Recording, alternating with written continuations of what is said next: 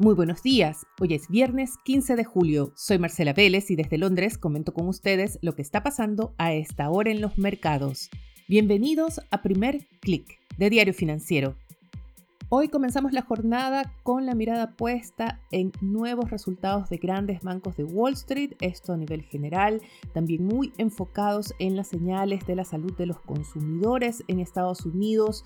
Comenzamos también la jornada preocupados por la evolución de la economía china y especialmente muy concentrados en lo que pase en el mercado cambiario chileno el Banco Central decidió anunciar un programa de intervención cambiaria y de liquidez en dólares por 25 mil millones de dólares. El programa comenzará el lunes y durará hasta septiembre. Pero hay que ver cómo reacciona el mercado, especialmente porque esta mañana el cobre recibe un duro golpe desde China.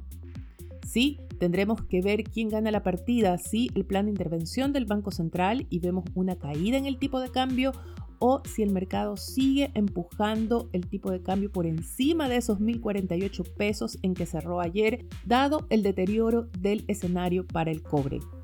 Esta mañana el metal pierde casi 2% en Londres. No es el único metal que está cayendo. Vemos también el mineral de hierro perder más de 3,5%. Y la caída en las materias primas es generalizada, pero especialmente en los metales industriales, después de que China reportara una contracción trimestral de su economía. La economía china se contrajo 2,6% en el segundo trimestre comparado con los tres primeros meses del año y en su medición respecto al segundo trimestre de 2021 creció apenas 0,4%. Esta es una expansión mucho menor al 1% que esperaba el mercado. Más importante aún, hubo componentes de ese PIB que se reportó esta mañana que alertaron especialmente los analistas como es la desaceleración del mercado inmobiliario. Se esperan más medidas de estímulo desde China, pero como hemos comentado en otras ocasiones, el margen de acción que tiene China en estos momentos en medio de un panorama inflacionario global, cuando la Fed está embarcada en ese plan de ajuste monetario, son limitadas.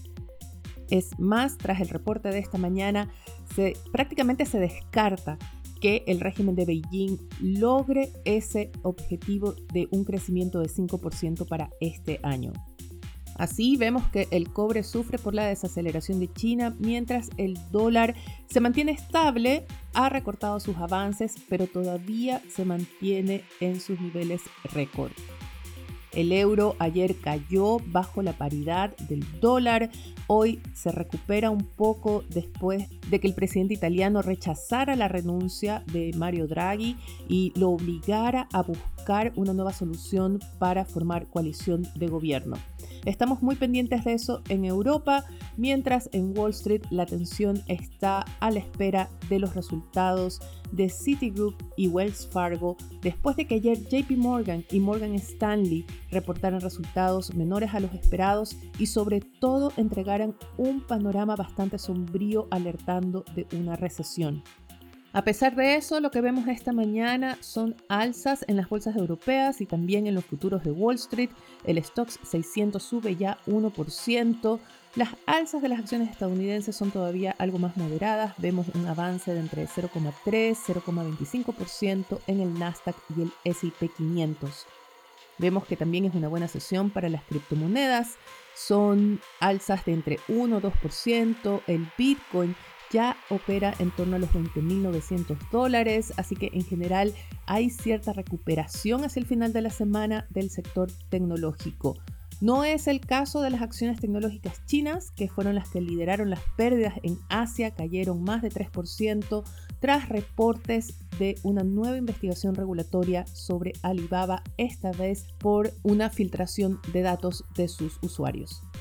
Revisemos qué tenemos en agenda. Tras esos resultados bancarios, la atención girará hacia los consumidores estadounidenses.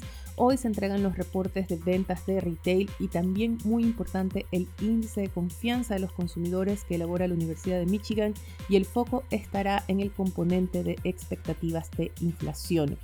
Las alzas que estamos viendo esta mañana en las bolsas se deben tras comentarios de miembros de la Fed descartando esa posibilidad de un alza de 100 puntos base en la reunión de la próxima semana. Se confirmó de alguna forma que la intención es un alza de 75 puntos base y esto de alguna manera está moderando las expectativas de cuán duro será el ajuste monetario de la Fed. Para que esto continúe así, será clave ese componente de expectativas de inflación del índice de confianza, así que ahí estará la mirada del mercado. En eventos más generales tenemos la reunión del G20 que se realiza en Indonesia. Son los ministros de finanzas los que se reúnen y están discutiendo obviamente el tema de la inflación, de la fortaleza del dólar, pero sobre todo cómo controlar, cómo limitar el impacto del alza del precio de los combustibles. Revisemos ahora la portada de Diario Financiero que abre con una entrevista a la presidenta del Banco Central, Rosana Costa, quien explica que el plan de intervención tiene como objetivo llevar al tipo de cambio a niveles, cito entre comillas, más coherentes con los fundamentales. Otro titular da cuenta de la crisis de las ISAPRES que se agrava, se reporta la renuncia del gerente general de Colmena y también en la edición de hoy se recoge el llamado del gremio al gobierno para que aclare su intención respecto al futuro de las ISAPRES y el impacto que esto tendrá entre los afiliados. Los invito también a que no se pierdan el análisis que hace Diario Financiero sobre el factor económico en el plebiscito del 4 de septiembre. Con esto me despido por ahora, los invito a que me escriban, me envíen sus preguntas respecto a las dudas que puedan tener sobre la reforma tributaria y cómo esto afectará a los inversionistas, a los fondos de inversión, al mercado en general. Recuerden, tendremos nuestra segunda parte sobre la reforma tributaria el próximo miércoles. Pueden escribirme a mi cuenta de correo electrónico mveles.df.cl o a través de mi cuenta de Twitter, arroba hasta entonces sigan actualizados visitando nuestro sitio web de f.cl. Yo les deseo que tengan un buen fin de semana. Nosotros nos reencontramos el lunes.